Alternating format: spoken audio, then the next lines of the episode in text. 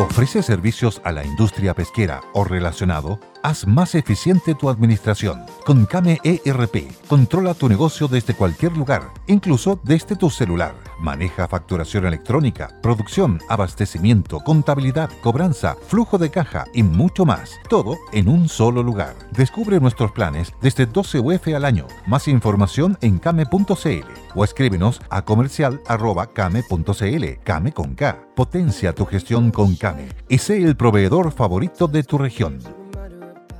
El camino al éxito está pavimentado de experiencia.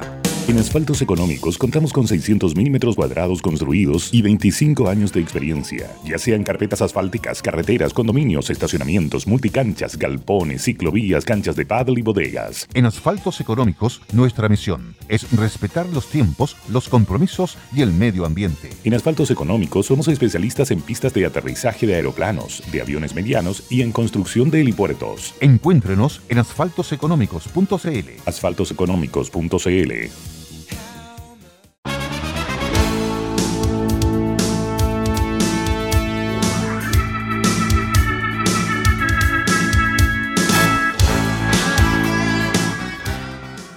Muy buenas tardes, bienvenidos. Estamos comenzando por los opuestos, un nuevo programa en una nueva semana. ¿Cómo está Francisco Vidal?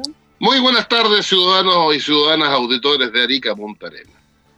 Muy, pero muy eh, rico fin de semana, muy descansado por ahí, tanto eh, Sí, sí, tranquilo, contento con las encuestas que se publicaron. ¿Ah, Así sí? que- ¿Qué te tiene contento la encuesta? No creo que sea derecho que Pamela Giles esté ahí liderando No, o, o bien- eh, posicionada. hay algunos que estamos bien ubicados en la centro izquierda. Hay que ir celebrando. Pues contémosle a la auditoria, ya que empezamos con esto. Lo que sucede es que la- en, la- en la- en el diario El Mercurio el domingo, la empresa Cadem hizo un ejercicio que había hecho hace como un mes y medio de hacer una encuesta más bien eh, preguntando por los candidatos en ambos bloques, bloque de gobierno y bloque de oposición. Y pregunta por primarias. Eh, entonces, está claro que si hay primarias de la derecha, el más competitivo es Joaquín Lavín, y seguido por Evelyn Matei y mm, Sebastián Sichel, más atrás queda José Antonio Cast, si es que este fuera primaria. En la, y en la oposición, eh, la primera, el primer mencionado es Jaude, el segundo es Pamela Giles, y tercero, este modesto servidor ciudadano. Ahora, falta harto todavía, así que hay harta que tiene que No, pasar debajo de ese mucho, mucho, mucho, mucho, mucho. Ya, afortunadamente, ¿eh? Eh, yo voy a acotar eso porque todavía quiere decir que tienen tiempo para seguir repuntando eh, otro Lo que candidato. sucede es que además, mirado desde la oposición, si tú sumas la intención de voto de los candidatos de la centroizquierda, es decir, em, eh, Jiménez Rincón, José Miguel Insulza, Heraldo Muñoz, Marco Enrique Jominame, Alberto Undurraga, Carlos Monte y Carlos Maldonado, eh, la suma de ellos eh, es muy competitiva con Jadwe y con la Pamela Gil. O sea, eso es más eso es más importante que quién está mejor en ese grupo. digamos. Eso es una buena cosa, porque quiere decir Así que es. eventualmente, eventualmente pasada la primaria, ahí ahí está entrando diputado Diego Chalper, ver, ojo, ojo, y Cristian, para que lo dejen entrar. Em, claro, lo que dices tú es muy importante porque pasada una primaria podría ser competitivo si es que fuera el candidato. Ahora, el tema es que, que, que esa primaria eventualmente no tendrían que ir con Pamela Giles, por ejemplo. No, yo creo que la- por, la, por la naturaleza de las cosas, la primaria va a ser de la fuerza denominada Unidad Constituyente, que son seis partidos de centro izquierda. Ahí va a salir uno o una, y ese uno o una, de acuerdo a estos números, es muy competitivo con, para ganarle a Jaude o ganarle a la Pamela Giles. Esa es la mejor noticia para la centro izquierda. Ya, se necesita una centroizquierda. Ahora, sobre todo este fin de semana, Francisco, que yo he visto vi con, con bastante horror lo que está pasando, la cantidad de declaraciones destempladas que llegan ya a, dar miedo. Eh, respecto, a propósito del anuncio del presidente Piñera de recurrir al Tribunal Constitucional por el retiro del 10%, lo vamos a comentar en profundidad. Eh, pero, pero las reacciones, o sea, eh, no sé si tuviste un tuit que no lo voy a leer porque me parece una aberración, lo que dice el diputado Bianchi. ¿Lo viste? No, no. Ya, se lo voy a mostrar en la pausa para no darle publicidad, porque ya un nivel de insulto, una cuestión. diputado ya se está riendo, lo, vio yo creo. ¿Cómo no, está? Lo que pasa es que yo estaba, estaba, tratando de entrar, no es que estuviera arrancando de Vidal. Ya. no, no sé qué tú te refieres de Bianchi. Lo que pasa es que yo de Bianchi no espero mucho, pero pero pero no sé qué, podría haber dicho. ¿Karim Bianchi, el diputado o el senador? No, no, Karim, Karim, diputado. Ah, ya. No, se los voy a mandar por WhatsApp para que, vean, pero no lo pienso leer. Vi que estaba reclamando que la idea del 10% no era de la Pamela Gil, era de él, entonces no sé si querrá ser candidato presidencial, anda a saber tú. Bueno, eh, dijo que le, había, que le, había, robado la idea. Claro, se puso a decir que, le, que Pamela Giles, diputada, le robó su idea del 10%. Pero si el 10% venía de antes también. No, y que andaba, andaba, ¿cómo se llama? Mostrando WhatsApp en cámara, ¿no? Una cuestión de alto nivel. Esto es lo que necesitamos. Eh, como yo tengo buena memoria, en estricto rigor, el proyecto de reforma constitucional del segundo 10% tiene la firma de Pamela Giles y de Karin Bianchi y de otros más. Pero por lo menos Karin Bianchi tiene la firma. Ya, entonces quizá él debe estar enojado porque ella sí llevó todos los créditos, siendo que tal como tú dices, también estaba su firma ahí. Exacto, son como cuatro o cinco diputados, pero de acuerdo perfecto que estaba Bianchi en esa firma. Cuando, a todo esto, cuando nadie da un peso por el segundo retiro. Yo siempre dije que estoy a volar, siempre, así que yo no lo firmé, pero siempre dije que volaba, así que en esa, esa cuestión no me pongo. Ahora, es curioso porque fíjate que acá se ha instalado, yo creo que cualquier persona razonable, yo no sé si seria, pero al menos razonable, tiene que reconocer que el retiro de los fondos de ahorro de los trabajadores no solo es una mala política pública, sino que es totalmente contradictorio el pensamiento de la centroizquierda.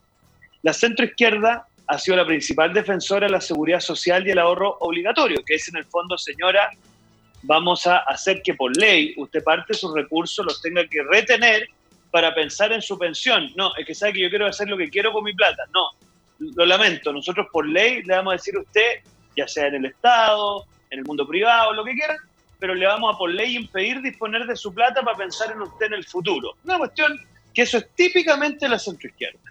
Entonces es curioso verlos hoy día en, bailando. En estricto rigor, el creador de la seguridad social es Otto von Bismarck.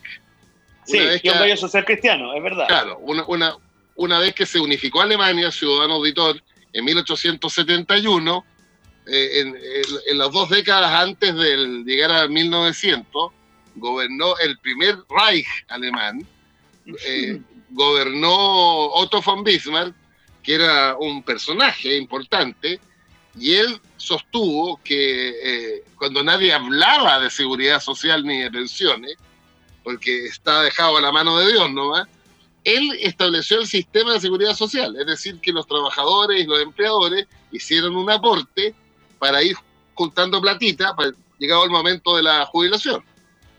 Tal cual, pero mira, entonces a mí me tiene muy sorprendido y, creo que da para pensar, ¿ah? que en el fondo acá estamos en la lógica del sálvese quien pueda, o sea, que cada uno se rasque en la crisis con sus propias uñas, y eso es un argumento totalmente neoliberal. Sí. ¿Te fijas? O sea, Entonces, ¿por qué te digo esta colación? Porque yo creo, y aquí me hago yo también la autocrítica del caso, porque yo en el primer retiro voté en contra con la convicción de que era una mala política pública y hice todos los esfuerzos del mundo para que el gobierno presentara una alternativa, finalmente presentó este bono de clase media 500 lucas, que yo creo que no lo supieron presentar bien, entonces no cuajó, en fin. Y en este segundo retiro, yo la verdad es que me anticipé desde un principio, perdona que me tome un poquito la palabra, Pancho, y, tratamos de armar un equipo de trabajo de renovación nacional sabiendo que esto iba a avanzar, yo ahí desde el minuto uno sabía que esto iba a avanzar porque efectivamente hay una falta de liquidez y, de, y una fragilidad de los sectores medios que es una cuestión que hay que saber entenderla. Entonces, que si no planteamos una alternativa razonable, evidentemente iba a pasar lo mismo que la otra vez. Y no logramos persuadir al gobierno, para serte franco. Entonces, la estrategia que ha salido estos últimos días de, por un lado, presentar un proyecto alternativo que de alguna manera corrige el vicio de la manera de cómo estamos procediendo, es decir, de presentar artículos transitorios a la Constitución. De eso podríamos hablar en otro rato, porque los artículos transitorios, Pancho, lo que buscan es regular qué sucede cuando usted pasa de una constitución a otra. Ahora la hemos transformado en un espacio alternativo de legislación, pero eso es otra historia. Y junto con eso, lo del TC siempre estuvo arriba de la mesa como una manera de desafiar esta manera de legislar. Pero mira qué importantes son los timings en política, porque yo creo que esto está, lamentablemente estamos un poquito fuera de timing, pero también al mismo tiempo, dado que el gobierno se dio y efectivamente se abrió un retiro más moderado, si tú quieres, vamos a ver si la oposición va a estar de acuerdo en reconocer que esta dinámica de legislar por la vía de artículos transitorios no solo es, irregular y inconstitucional, sino que además es tremendamente peligrosa, porque si en el fondo estamos llevando adelante un proceso constituyente para hacer una constitución, bueno, ¿qué sentido tiene si vamos a normalizar el no respetar la constitución? Sí. Eh, ahora, eh, eh, con la presentación del gobierno al Tribunal Constitucional, políticamente se abre un escenario bien complejo. ¿eh? A ver, hagamos, ¿les parece que hagamos dos análisis? Uno, ¿qué les parece propiamente tal el hecho de que lo hayan anunciado y todas las implicancias? Y segundo, las reacciones. ¿Ya? ¿Les parece? Vamos con lo primero.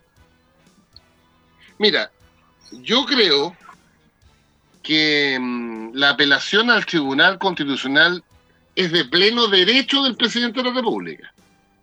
No tengo ninguna duda. Pero políticamente es un boomerang.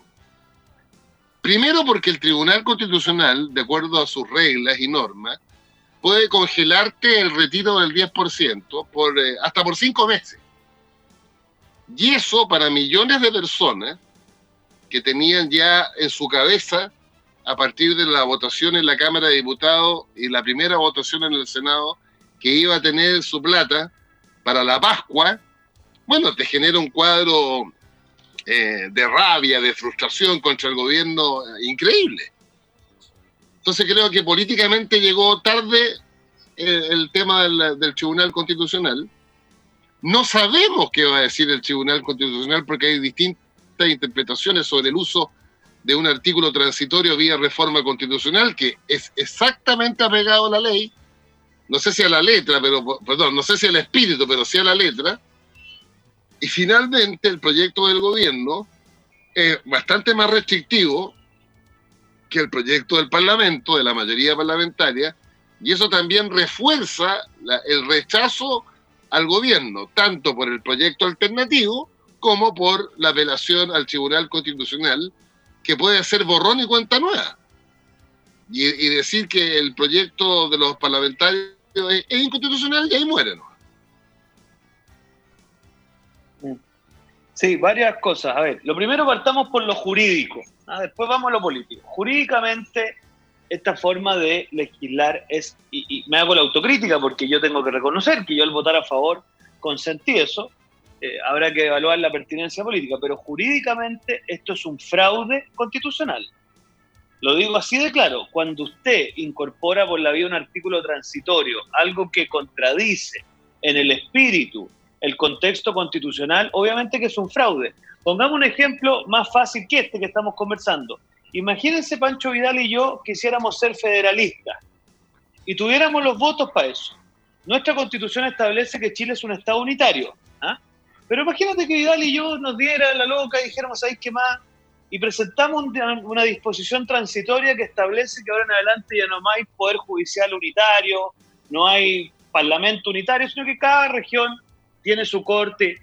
Pues perfecto, pues, en la letra, digamos, contradice una parte de la Constitución, pero se hace por la vía de una reforma, ¿no es cierto? Entonces, en la letra está todo bien, pero evidentemente es inconstitucional y es fraudulento. O sea, esto es un subterfugio eh, ilegítimo para saltarse el espíritu de la Constitución. Esa es la verdad. A uno le puede gustar o no la Constitución, ¿ah? pero una cosa muy distinta es pretender decir sin, ponerse colorado, ¿te fijas? Que aquí lo que se está haciendo es acorde a la Constitución. O sea, yo creo que eso no es aceptable. Y dicho eso, lo que pasa es que políticamente los timings son relevantes. Entonces, cuando usted en el primer retiro no hizo lo que tenía que hacer, porque esto también lo podríamos haber hecho los parlamentarios, pero en estricto rigor el resorte de esto lo tiene mucho el gobierno, porque es una cuestión de iniciativa exclusiva de ellos. En este segundo retiro, el hacerlo a estas alturas, obviamente que genera un cuadro políticamente complejo, porque genera una reacción ante una expectativa que en el momento en que esto ya se había aprobado en la Cámara ya era una expectativa bastante avanzada. Entonces, esto no se explica, y por eso es tan importante, en la medida en que el gobierno no presentaba su proyecto propio. Porque ¿cuál es el planteamiento del gobierno en resumen? Mire, acá hemos cometido una anomalía, se está legislando de manera irregular, por lo tanto nosotros vamos a combatir esa manera irregular y en paralelo, entendiendo y empatizando con este sentido, vamos a presentar un proyecto propio. Y ahí la discusión se traslada al contenido del proyecto propio. Y bueno, eso daría por un buen rato, ¿no es cierto? La gran pregunta es si es razonable o no que gente que no tenga necesidad retire su fondo, si es razonable o no que incorporemos la lógica del reintegro, o más bien después, en 20 años más, cada uno se va a rascar con, con, con las uñas que tiene, eh, si le vamos a poner algún tope al retiro, esa es otra discusión. Pero yo personalmente creo, eh, y lo he reflexionado harto, ¿ah? que aquí se está enmendando un rumbo, Pancho, corrígeme, que, estamos caminando totalmente irregular. Mira, último comentario. Presentaron una reforma constitucional por esta misma vía para, para suspender el pago de las patentes comerciales por un año. Escucha, claro, pues a mí me agarrarían a besos los comerciantes. Pero ¿qué significa eso para el fisco? Yo voy a presentar una reforma constitucional que duplique la pensión básica solidaria. Imagínate lo bien que me va a ir. Pero ¿ese es el camino que queremos construir para Chile? Yo creo que esa es la pregunta que nos tenemos que empezar a hacer de a poquito los que, los que creemos que esto no es solamente un concurso de popularidad. No, yo creo que mm, hay que ponerle atajo a esta vía alternativa como concepto. Pero creo que eh, el tema del 10% eh, es una pérdida neta política para el gobierno. Y y para los que apoyen porque además el proyecto de que presenta el gobierno como alternativa al votado mayoritariamente por el Parlamento eh, tiene varias restricciones. Primero, deja fuera del retiro más o menos a 400.000 personas, que son los que ganan más de 2.900.000 pesos al mes. Yo le he dicho siempre que esto es re poco, son el 4% de los contribuyentes. Los contribuyentes son 10 millones, de acuerdo a impuestos internos. Segundo, eh, permite un retiro menor en su techo. El proyecto del Parlamento permite hasta 4,3 millones, el proyecto del gobierno, voy a redondear, hasta 3 millones. Tercero, eh, el que retira, cualquiera sea la cifra, ese retiro va a su global complementario, o sea, va a tener que pagar impuestos. Pero la franja que va a tener que pagar impuestos son millones de personas. Los que van desde el techo de la exención, 670 mil, a 2.900.000. Y esos son a lo menos varios centenares de miles de chilenos. Y cuarto, eh, el gobierno al que retira, la ley establece que tiene que aumentar su cotización en el futuro. Es, es decir, lo que retira tiene, para decirlo fácil, tiene que devolverlo. Este es completamente distinto al primer retiro, con esas complejidades. Entonces, pero vamos mirando. Ah, perdón, dale. Entonces yo creo que al final la ciudadanía y la opinión pública, que ya se había hecho la expectativa con mayor fundamento, sin mayor fundamento de gastar esa plata, bueno, es una bofetada, en los hechos políticamente hablando. Ya, pero mira, vamos, vamos viendo cada una de las cosas porque efectivamente has hecho una descripción muy detallada. Los retiros para personas con altas rentas efectivamente el proyecto del gobierno dice que aquel que actualmente percibe una renta de 2,8 millones de pesos al mes no pueda retirar. Claro, bruto. Eso equivale de acuerdo al mundo de gente que corresponde a los retiros de las AFP, porque aquí también hay una cosa bien curiosa, que es que la gente cree que todos tienen fondos en las AFP. No, pues, tienen fondos en las AFP los, los trabajadores formales que han cotizado o los trabajadores informales que han venido cotizando hacia la última Entonces, de ese universo de gente, solamente el 3,4%, es decir, 180 mil personas, de acuerdo a la información que nos da la Superintendencia de Pensiones, quedarían sin retiro. Es decir, un monto bastante bajo. Está bien, podremos discutir si quizás es más, menos. Yo ahí lo que le he pedido al ministro de Hacienda, para serte franco, Pancho, es que ¿por qué no desglosamos un poquito más la cifra? Porque en el fondo hoy día la renta de 2 millones 8 suena mucho, pero depende, pues si una persona que durante los últimos siete meses estuvo sin pega, que ahora recuperó su pega, pero tuvo que contraer, te invento, un crédito de consumo para poder comer, en fin, o sea, yo siento que acá tenemos que complejizar la ecuación, porque yo al menos creo, y es una pregunta que hay que hacerse, es si el concepto de necesidad lo vamos a meter o no. Dicho en simple, ¿puede sacar plata todo el que quiera o solo el que lo necesita? Y ahí llegamos a otra diferencia, que es que en el proyecto de los diputados, las altas autoridades del Estado pueden sacar, pues. En cambio, en el proyecto del gobierno no. Se incorporó que las altas autoridades del Estado, parlamentarios, por ejemplo, no podamos hacer retiro. Y ahí, de nuevo, necesita un parlamentario, que hay varios que lo han sacado, de hecho, ¿ah? Necesita un parlamentario retirar su 10%, yo creo que es súper discutible, Pancho, súper discutible. ¿ah? Alguien podría decir que sí, porque cada uno haga lo que quiera con su plata. Chuta, súper discutible. Ya, lo del monto máximo del retiro estoy de acuerdo contigo. Ahí creo que es un pelo en la cola que hay que despejar. Lo el plazo para hacer los retiros yo también creo que es un pelo en la cola que hay que despejar. Eh, francamente, las AFP demostraron la vez pasada que tienen capacidad, entonces a mí me parece que eso no es un tema. El que sí es un tremendo tema es el tema del reintegro, ¿ah? Porque digamos la firme, aquí se van a quedar 4 millones de personas sin ni un peso para su jubilación. Eso hay que desglosarlo, porque es distinto un cabro de 27 años que una señora de 56. Entonces hay que ver qué significa eso desde el punto de vista del gasto fiscal. Entonces yo, la pregunta al final, queridos auditores o, ciudadanos auditor, como le dices tú, ¿vamos a complejizar esta cuestión o nos vamos a quedar con puros titulares y sacándonos la mure y pidiéndole renuncia al presidente? Yo, esa es la pregunta de fondo que creo que vale la pena hacerse en esta coyuntura. No, yo te agrego algo que me faltó, que yo diría que es lo más complicado para, para, los ciudadanos. ¿eh? Lo que me faltó es que en el proyecto del gobierno, la persona que cotizó el mes pasado, que cotizó, cualquiera sea su sueldo, tampoco puede sacar. Entonces, ahí tú tienes, puede, puede haber una persona que cotizó por 500 lucas, por 300 lucas o por el mínimo. Claro. Eso, yo diría que eso es, lo, eh, eso es lo más restrictivo de todo. Sí, yo en eso estoy de acuerdo contigo. ¿Sabes tú por qué? Porque puede pasar lo que tú dices. Que esa persona encontró trabajo el mes pasado. Y, trabajo formal, y por eso está cotizando. Pero estuvo cesante desde marzo. Mm, mm. Entonces se endeudó y se encalilló.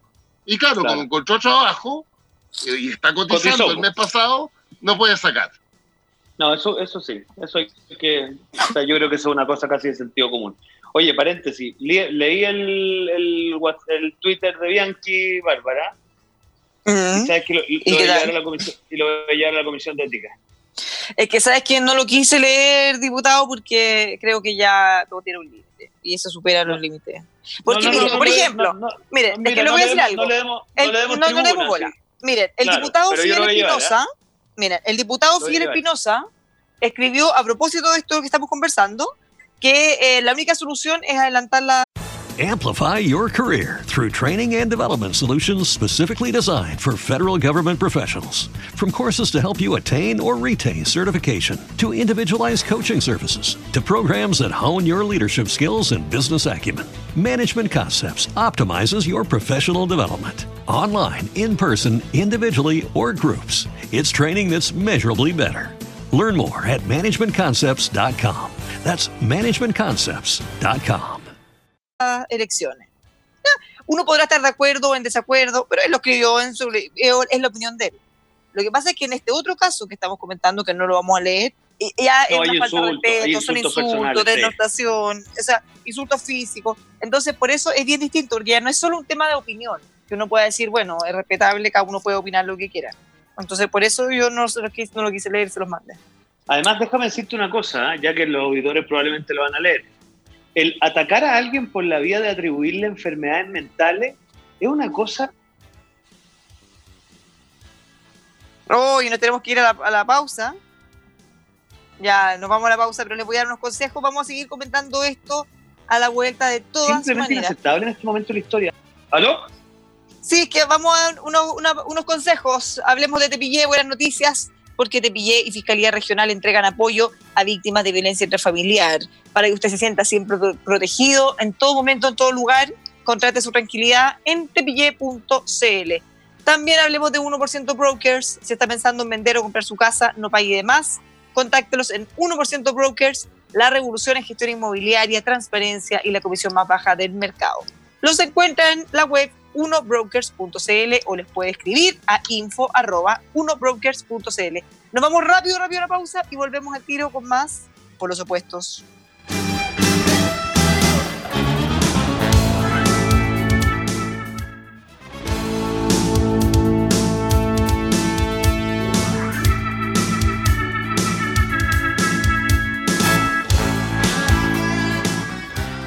Ya estamos de vuelta en Por los Opuestos. Estábamos comentando deslices de, de algunos parlamentarios. Diputado estaba justo Hmm. hablando. Sí, lo que pasa es que se me cortó porque estoy teniendo que hablar del celular hoy día. No, lo que yo decía es que atribuirle a alguien una enfermedad mental a esta altura del partido como una ofensa una cosa inaceptable, ¿ah? porque yo te diría, el tema de la salud mental en Chile es un temazo del cual no nos hemos hecho cargo, eh, y por lo tanto que un diputado le atribuya una enfermedad mental o una situación, una patología al presidente de la República y además se, se burle y lo ataque por sus condiciones físicas es una cuestión que no podemos seguir aceptando. Así que... Muy bien, yo comparto contigo y como mi obsesión por la historia, te quiero decir que parte de la construcción que terminó en el 11 de septiembre del 73, con todo lo que sabemos que pasó, empezó 15 años antes, donde la argumentación política se subordinó al ataque personal, familiar, eh, psicológico, físico, etcétera, etcétera, etcétera. Es decir, cuando tú empiezas con ataques personales a la persona y no a sus planteamientos políticos, vas generando bronca, frustración, rabia y odio, que en los países termina muy mal. Y Chile tiene un doctorado en eso. O sea, Mm. yo entiendo que puede ser gente más joven, pero la tarea de los que somos más viejos es decirles, por ese camino no se llega a ninguna parte. Y si se llega a alguna parte, se llega a una tragedia. Mm. Y estamos ay. hablando, oye, si nos guste o no, es el presidente. Nos puede cargar, o sea, puede darle todo lo que quieran, pero es el presidente como tal, igual que todos los parlamentarios, todos merecen respeto, por lo menos eh, puede hacer la crítica, la crítica política, crítica con argumentos, pero ya llegar a ese nivel... eh, Exactamente. Eso hay que... Y denunciarlo, porque no, no corresponde. No, no. Bueno, No, pero... si yo, lo, yo, yo lo voy a llevar al comité de ética, ya lo decidí. De hecho, la bancada está redactando, porque si ahí lo que pasa que el comité de ética al final es una oportunidad para reflexionar estas cosas. Yo creo que no, no podemos seguir normalizando la, la, la agresión, el amedrentamiento, la violencia. O sea, tenemos que empezar a ponernos los pantalones largos. Oye, a propósito de le- lenguaje violento verbal, quiero solidarizar con mi amigo José Miguel Insulza. Hoy que la corten también. A ver, bueno. Es lo, mi- mira, lo mismo que estamos hablando. no le mismo, pueden mismo. decir a una persona con la historia de Insulza que uno puede estar de acuerdo o en desacuerdo que es un viejo de mierda que compre pañales. No, no, no. ¿Qué argumento político es eso? Ya, pero se está haciendo, se está volviendo una tradición el tratarse así entre, entre ellos mismos, porque estamos hablando de una diputada. Esto no lo dijo un tuitero encapuchado, una diputada de la República. Entonces, si, el, si ellos, ese es el tono que hay en el Congreso, que esperamos después para el, para el debate público, Exactamente. No, no, por eso No, digo, pero, pero, oye, pero, pero mira, si digamos las cosas como son, y perdona Pancho, espero que no te lo tomes a mal. Esta mujer ha hecho del caos, porque ella además tiene una convicción ideológica en esto, que algún día si tienen ganas la podemos analizar. Ella es seguidora de algunos pensadores que, son pseudo-anarquistas, y ella cree en el caos, o sea, ella está ateniéndose 100% a su libreto. Si lo que es increíble, y perdona después la encuesta de ayer que circuló en el diario, es aún más increíble, es que la oposición moderada no capte que mientras le sigan inflando el cambucho, peor, o sea, yo creo que están en un proceso de suicidio político la izquierda moderada impactante, porque en el fondo que te esté poniendo la música, la Pamela Giles en el Congreso, es una cosa de loco, porque después, ¿cómo van a retomar ustedes un discurso moderado de, de- de responsabilidad fiscal, no sé, de derechos, me imagino, derechos sociales sostenibles en el tiempo? ya, pero mira, ni pregunta- siquiera, ni siquiera hablamos de eso, hablemos de respeto, porque Está oye, sácate los pañales, pero no, tú póntelo no sé cuánto, oye, baja la Está pluma. bien, pero Así no se Pero habla. te quiero decir, pero Bárbara, estoy de acuerdo, pero entiéndeme que esto es parte de un guion donde ellas, ella, a ver, todo este cuento de los nietitos y toda esta historia es un guion político que tiene una intencionalidad, que tiene una fundamentación, Entonces, yo de verdad, es como que, no sé, yo apareciera bailando en la derecha al ritmo de este señor izquierdo que estaba en la calle, que agredía gente, que levantaba la mano en diagonal, o sea, ese es un sujeto que evidentemente para un sector político no puede ser razonable. Entonces, yo para mí viera Pamela Giles lo más cercano que tenemos a Donald Trump en, el país, ¿eh? te lo digo, y, siento que no, no, no, no hemos encontrado en la oposición un quiebre tan evidente como el que hay que hacer con expresiones como ese. O sea, yo creo que hay una especie como de acuerdo ahí en pareja que, no, que yo no lo entiendo de verdad. No lo entiendo de cara al futuro, no entiendo cómo lo captan, que eso los desperfila, les hace perder identidad. O sea, yo no sé, porque para mí sería dramático el que en las encuestas de mi sector los que lideraran fueran, no tengo idea, los sectores más radicalizados. O sea, yo estaría con un problema gástrico endémico. ¿ah? Bueno, pero esta es una situación muy difícil y que por lo menos los que tenemos el privilegio de tener un micrófono y que nos escuchen muchas personas de Arica Monterena, más allá de lo que piensen, hay que establecer la regla que la política y la democracia requieren respeto. Respeto y uno puede ser muy duro argumentalmente, pero no, no personalmente. Y eso es lo que tenemos que erradicar. Y se erradica precisamente haciendo lo que estamos haciendo. Ahora, tengo un punto con respecto a Pamela Giles, que lo comentábamos con al inicio del programa con eh, la Bárbara. Lo bueno de la encuesta de ayer no es cada persona en el lugar que está, voy a, voy a pasar eso. Es que si tú sumas la intención de voto de la centro izquierda, eh, es súper competitivo con eh, y con la Pamela Giles. Sí. O sea, el, problema de la centro izquierda que tiene que sacar luego un liderazgo o una lideresa, porque si esa gente que dice que tiene intención de votar por alguno de los siete que presentó la encuesta, eh, sumado los siete, te da como 26%. Y es una fuerza muy representativa.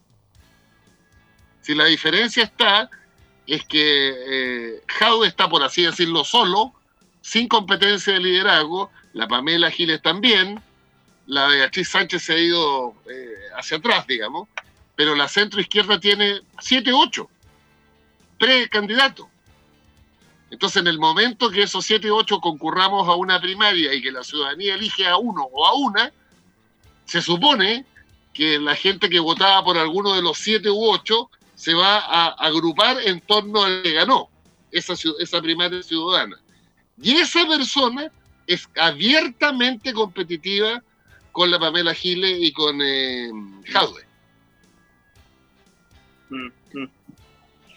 Bonito y difícil desafío tienen, Pancho, porque ¿sabes lo que me pasa a mí? Por más de que sean o no sean competitivos, lo que uno observa es que es, que, es que es impresionante cómo una persona como Pamela Giles bueno, también en su minuto estuvo Marco Enrique, o sea, siempre hay alguna expresión bien radicalizada, pero me parece que lo de Pamela Giles es increíble que uno no encuentre por parte de la oposición, eh, o sea, lo que uno ve son tan dedicados a sacarse fotos en el Congreso. Más que, más que decir, y esta señora podrá tener un punto en alguna propuesta en particular, pero su relato político no es compatible con una mirada socialdemócrata o social cristiana de futuro. Y lo que uno observa es más bien esta como especie de complicidad pasiva con eso. Yo no lo entiendo. De verdad, lo encuentro súper difícil de pero, pero hay otro punto, y es qué conduce y cuál ha sido el error de la centro izquierda en que haya gente, obviamente de izquierda o de centro izquierda, que opte por la Pamela Giles. Eso también es un error nuestro. Es que parte del error, porque cuando tú te licúas, al final la gente siempre termina el original. Mm. Entonces, yo creo que hay que presentar, no me voy a permitir darles consejos, pero hay que presentar una identidad reformista, progresista, socialdemócrata, pero con cuerpo y, que se plante delante estos populismos de izquierda y les diga, miren, ustedes tendrán bonito canto, pero tienen mal resultado. Entonces, yo eso es lo que no observo y ahí creo que ustedes tienen una pega súper difícil. Es como la pega que tenemos nosotros con los populismos de derecha, que también, oye, cuando hacen populismo penal, o, en fin, o sea, hay que salir a, cortarle el paso. Mira, yo tuve una polémica súper grande la semana pasada porque voté a favor de que le diéramos plata a la ONU. Ah, y me sacaron la mugre en Twitter de cómo se me ocurría votar a favor que le diéramos plata a la ONU. O después Pancho voté a favor de que el INDH, el Instituto Nacional de Derechos Humanos, tuviera fondo, porque había algunos en mi sector que lo querían dejar sin plata. Bueno, y claro que me como costo en algunos ultrones que me dicen que como, si el INDH son unos sinvergüenza. Bueno, yo creo que tiene que haber una institucionalidad que cautele los derechos humanos. Podrá ser mejor, peor, pero esos son el tipo de cosas en las cuales le tenemos que poner un parelé a los radicalismos de nuestros sectores, porque si no, al final, esta cuestión termina siendo la hueca en pelota. ¿Cómo no vamos a tener un INDH en Chile? Y ellos querían que lo dejáramos sin fondo. Lo, hablamos el otro día. Eh, la persona que estima que mm, eh, la, la, crítica a Carabinero es proponer que no tengan presupuesto, y por otra parte, la persona que estima que el INDH son puros sinvergüenza, no entienden nada del país, pues no entienden nada de la república, no entienden nada del sistema. Pero bueno, eso, con eso tenemos que dar, pues. Así es, esa es la pega. y bien dura que está últimamente. ¿Mm? ¿Me puedes explicar, diputado Chalper, que lo leí, pero mejor del autor? Este incentivo que tú propones con el otro diputado para que la lista de constituyentes, que es tema que a mí me interesa en mi partido, tengan un incentivo económico. ¿Cómo es la cosa? Sí, lo que pasa es que... ¿Cómo, ¿cómo dijo que dijo? Es una, es una cosa que tenemos que pulir, ¿ah? pero mira, lo que pasa es que hoy día cuando usted presenta mujeres al, al, al, Parlamento, como una manera de estimular la participación femenina, se le dice a los partidos, mire, si usted presenta una mujer y esa mujer resulta electa, o digámoslo así, cumple usted con las cuotas, esa mujer electa a uno le devuelven una cantidad de dinero por los dineros invertidos en la campaña, esos dineros van en parte al candidato, en parte al partido. Entonces, si usted logra que una mujer sea electa en un cargo, usted recibe un estímulo adicional. Ah, es parte de las políticas que se han hecho en el mundo para estimular la participación femenina. Entonces, nosotros después del plebiscito, donde vemos que es evidente que la participación juvenil desbordó todas las expectativas, porque digámoslo así claramente, dijimos, ¿por qué no hacer extensiva esta misma lógica a el mundo juvenil? O sea, que los partidos que, sean, que, tengan el liderazgo de estimular que muchachos sub 35 sean candidatos constituyentes y en definitiva sean electos, tengan también una cuestión adicional. Nos parece una cosa de sentido común ¿eh? y lo han ido recogiendo bastante bien las distintas bancadas. Obviamente que eh, yo ahí tengo un matiz con, con mi colega Banca, que lo tengo aquí al lado, que le digo, esto tenemos que patrocinarlo el gobierno, o sea, no lo presentemos hasta que el gobierno lo patrocine, porque efectivamente involucra gasto público. Eh, y en ese marco yo creo que es una buena idea para que los partidos se animen a buscar liderazgo jóvenes. Yo siento, Pancho, no sé cómo será el caso del PP, pero que las juventudes de los partidos tienen muchos desafíos ¿ah? de realmente entusiasmar gente joven para la política. ¿ah? No puede ser que la juventud de los partidos sean solo para mover las banderas en las campañas, sino que tienen que ser gente que sea capaz de ser competitiva. Y tú y yo sabemos a qué nos estamos refiriendo. Entonces, yo creo que ahí, ahí hay una pega. Yo, yo, ah, eh, si fuera diputado, firmaría ese proyecto. Creo que fue una muy buena idea. Sí, hay que Dile a tu colega Tomás Fuente cómo vamos las encuestas. ¿Por qué? Porque él hace encuestas. Sí, pues él hace altas encuestas, sí. Ahí está, ha estado midiendo ha estado midiendo el cuento. Ahora, yo entre nos, a esto que no suena crítica, pero para todos fue una sorpresa el nivel de apoyo de Sichel, ¿ah? Ahí hay un fenómeno ¿Ah, que hay que mirar con mucha atención, sí, claro, porque a ver, que tú en una primaria de la centro derecha, Sichel, que no tiene estructura partidaria, que no tiene musculatura en los partidos, saque un 20% contra el, el ministro de Defensa, que nos saca más de un 6%, es una cuestión sintomática e interesante. Pues. A nosotros nos criticaron mucho porque nos juntamos con Sichel, que cómo nos juntábamos con Sichel, que RN tenía colores propios, bla, bla, bla. Pero digamos las cosas como son. Aquí eh, Sichel es una carta competitiva que hay que mirar con atención y que yo al menos junto al, al, grupo nuestro en Renovación Nacional, por supuesto que vamos a seguir con mucha atención. No, súper competitivo Sichel, además que ha sido muy creativo él.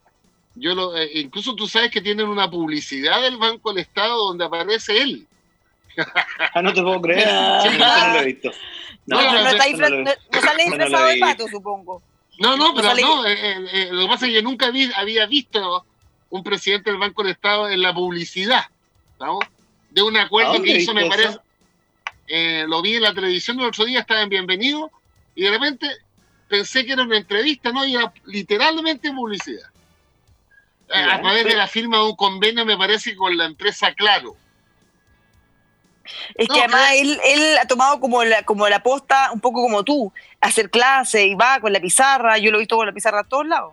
Así es, así es. Es un, Entonces- gallo, es un gallo que es muy didáctico para explicar, efectivamente. Y además la historia de vida lo acompaña mucho. Yo, mire, yo te voy a contar una infidencia. Yo fui con él cuando ahora como diputado, él era ministro de Desarrollo Social, fuimos a entregar unos apoyos a través del FOSI a distintas familias de Rancagua y déjame decirte, eh, a mí me gusta mucho el trabajo territorial, ¿ah? pero se pasó la facilidad que tiene para entrar, para quebrar el hielo. Esas son cosas que a los políticos les cuesta mucho. ¿ah? Oye, pon hoy día un gallo en la feria. Uf, Hay que tener la- el cinturón bien afirmado porque claro, salí con una zanahoria en cada oreja y un pepino en la boca. ojalá en la oreja, ojalá en la oreja. Es que estamos en horario de niños. Ya, pero diga- podríamos decir que está hostil la cosa. No, difícil, muy difícil. Está hostil. Sea quien sea, donde sea. Sí, Sí. No, no- no somos muy... Bueno, depende, depende, está bien. Pero Sichel Ya, tiene un talento en eso. ¿ah? Oye, tengo Así una que- pregunta, una pregunta al diputado. No Si me tú diga el fueras- diputado. Si tú fueras senador, ¿votarías porque los independientes firmaran su pacto con los partidos? De todas maneras. Yo también, fíjate. ¿Y sabéis tú por sabes qué? que- Porque Y si eso se va a perder por la, mire, quiero decirlo bien derecho, ¿ah? de la oposición y el único partido que está de acuerdo con eso es el PPD. ¿Por Así qué? Todos los otros partidos de la oposición no quieren que los independientes, la lista de independientes haga su pacto con los partidos. ¿Cómo no observan el error frente a la ciudadanía?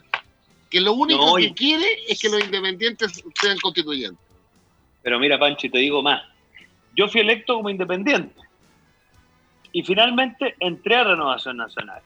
Y entré porque efectivamente la independencia es algo que tiene que ver muchas veces con que uno cree que los proyectos políticos no se arman en colectivo o, uno nunca tiene que banderizarse, pero la vida te lleva a concluir que la cosa no es así. Yo creo que parte de, por decirlo así, la alternativa que los partidos tienen para revalidarse como una opción frente a la ciudadanía es meter a los independientes y que los independientes capten que la parte bonita de la política es, oye, eh, tuitear, escribir columnas en el diario, pero yo los quiero haciendo vía partidaria, los quiero teniendo que ir a las comunas populares entrevistarse con las juntas de vecinos, cómo se hace eso sin la musculatura de los partidos. Yo realmente cuando me di cuenta que en, mire, te voy a decir una cosa, en Coltauco, en Rinconada y Dahue, había militantes de RN dispuestos a poner el pechito por estos ciudadanos que no conocían ni en pintura, porque era de RN, yo dije, esta cuestión tiene su valor. Entonces, yo creo que que los partidos metan a los independientes también es una muy buena oportunidad para que los independientes capten que las democracias sin los partidos son un saludo a la bandera. Los partidos, con todos sus problemas, son los que estructuran la participación ciudadana de manera sostenible. Así es. Equivocado, equivocado el que no capte esa cuestión. Bueno, Equivocado bueno. que no lo parte, pero, pero, pero es que al final terminan todos peleando con todo, descalificándose. Pero mira, Bárbara, sí, cemento. Bárbara, eh, no hay nada mejor que los momentos en que se toman decisiones. Se está chuteando, mira, el tema de los independientes tiene una, una primera etapa que es bajar los requisitos para inscribirse como tal. Y eso va bien encaminado. Se baja la, la número de firmas, tanto individual como colectivamente, y se hace que la firma sea con clave única para evitar la presencia física en el notario y el COVID pero sigue pendiente y se va chuteando, se va chuteando, lo que más quieren los independientes, que es que, se- que ellos puedan, al armar una lista, hacer un subpacto con los partidos más, más, más afines a ellos, digamos, para que no se pierdan, porque una lista independiente, solita, solita, solita, sin subpacto, no va a sacar a ninguno por la cifra repartidora. Entonces, ahí está la prueba de fuego. Ahí hay que poner el voto donde uno pone la boca. Y todo el mundo habla de que bueno los independientes, pero resulta que en los hechos está bloqueando el acceso de los independientes a que sean elegidos como constituyentes. Y ese es el error brutal de los partidos. Mm, tal cual. Eh, ¿No me estaban escuchando? No, No, Ah, estaba la hablando hace media hora. Y escuchaba la música, la música y decía, pero ¿cómo no me deja hacer menciones? Y ahora voy a decir menciones. muy bien. Lamentablemente ya no tenemos que ir, pero no sin antes contarles siempre, Mercadito La Provincia, a todos los que saben reconocer lo que es bueno, un mercadito con los mejores productos del país, directo a su casa. Lo encuentran en Instagram como La Provincia-Mercadito o en Amoquindo 4445 a metros de el, o sea, paso del metro escuela militar. Y por último, M. Stewart, para que disfrute su terraza todo el año con los increíbles productos en M. Stewart, genera los espacios que usted sueña, todo proyectante, calefacción de terraza infrarroja, cierres de cristal, cristal plegable y más.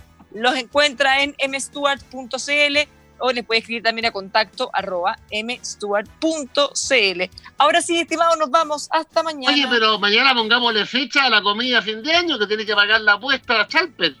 Hablé con Sí. Molfino hoy día en la mañana y le dije lo mismo. Le dije, pero me dijeron que la Bárbara Briseño estaba poniendo unas burbujas en su piscina. Entonces, hasta que no tuviera burbujas, no podíamos ir. Ya. Ya, ahí ya le ponemos fecha. Nos vamos, nos vamos. Chao. Chao. Chao, chao. Amplify your career through training and development solutions specifically designed for federal government professionals. From courses to help you attain or retain certification, to individualized coaching services, to programs that hone your leadership skills and business acumen, Management Concepts optimizes your professional development. Online, in person, individually, or groups, it's training that's measurably better. Learn more at managementconcepts.com. That's managementconcepts.com. Lucky Land Casino asking people what's the weirdest place you've gotten lucky? Lucky? In line at the deli, I guess? Aha, in my dentist's office. More than once, actually. Do I have to say? Yes, you do. In the car before my kids' PTA meeting. Really? Yes. Excuse me, what's the weirdest place you've gotten lucky? I never win and tell. Well, there you have it. You can get lucky anywhere playing at LuckyLandSlots.com. Play for free right now. Are you feeling lucky? No purchase necessary. Void where prohibited by law. 18 plus. Terms and conditions apply. See website for details.